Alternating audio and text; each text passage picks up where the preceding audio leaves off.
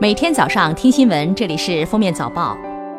各位听友，早上好！今天是二零一九年六月二十九号，星期六。欢迎大家收听今天的封面早报。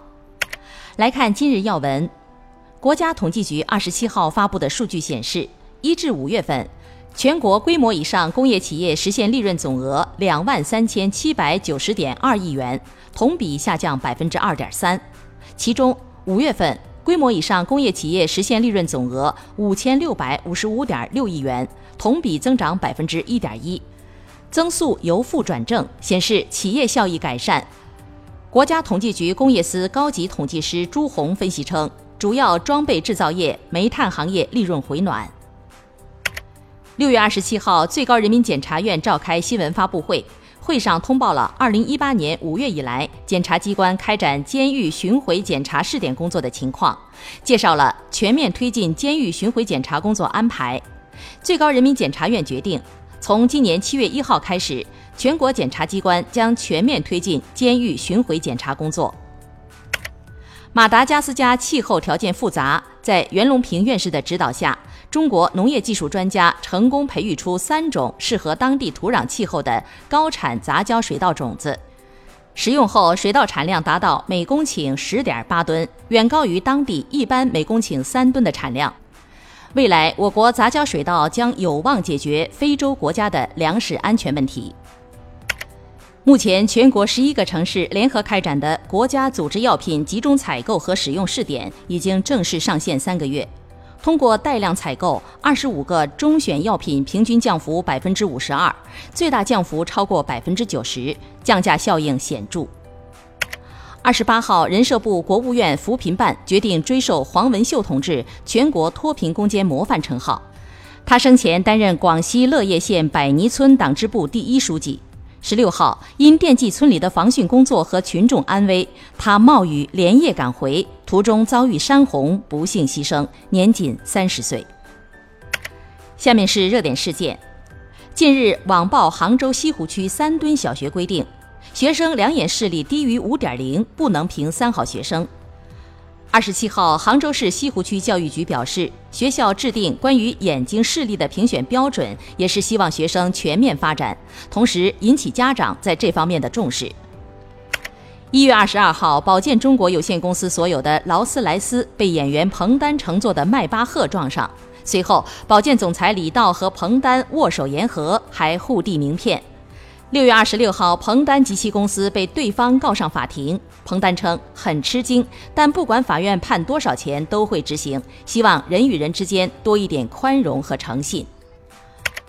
二十六号，青岛地铁一号线外部电力管道配套工程施工方在网络自曝工程存在质量问题，引发热议。六月二十七号，施工方负责人刘飞云称，该工程的钢筋间距、锚固和混凝土垫层等均存在问题。刘飞云称，原本他与上级劳务发包方已解除合同，并签订协议，保证不举报工程质量等问题，但因中间人酬金再次引发矛盾，决定举报。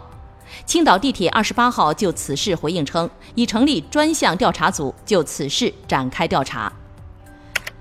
六月二十七号，华为内部的新生社区挂出华为创始人 CEO 任正非的讲话。任正非称，今年我们将从全世界招进二十到三十名天才少年，明年我们还想从世界范围招进两百到三百名。这些天才少年就像泥鳅一样，钻活我们的组织，激活我们的队伍。任正非还表示，华为公司未来要拖着这个世界往前走，自己创造标准。贵州儿童被性侵系造谣一事得到澄清后，二十九岁的嫌疑人赵某表示非常愧疚，极其愧疚，事情是我捏造的，不存在的。赵某承认自己在天津工作，从没到过贵州。他发这些图片、说这些话，仅仅为了在网络上刷存在感和猎奇。目前，赵某已经被公安机关依法刑拘。下面来听国际新闻。当地时间二十七号，苹果公司宣布，首席设计师乔纳森·埃维将于今年晚些时候离开苹果，成立一家独立的设计公司。苹果将成为这家设计公司的客户。乔纳森·埃维是许多苹果公司产品的主要设计者和概念发想者，包括 Apple、Mac、iPhone、iPad 等产品，在苹果工作了二十多年。据外媒报道，湖人球员詹姆斯将自己的二十三号球衣让给了刚刚加入球队的浓眉哥安东尼·戴维斯，并已告知联盟，詹姆斯职业生涯大部分时间身穿二十三号球衣，效力于热火期间也曾穿过六号，而浓眉哥一直身穿二十三号。二十七号上午，日本冲绳县一动物园饲养员在离开时忘记将钥匙收起来，结果猴子非常聪明，自己拿了钥匙开了门，十四只集体逃跑。动物园紧急联系警方，大约一百人参与搜索。上午抓到两只，下午有两只自己回来了，剩下十只在逃。动物园在找回所有猴子前将临时关闭。六月二十六号，韩国保健福祉部表示，考虑到大部分留学生已参加的其他保险情况，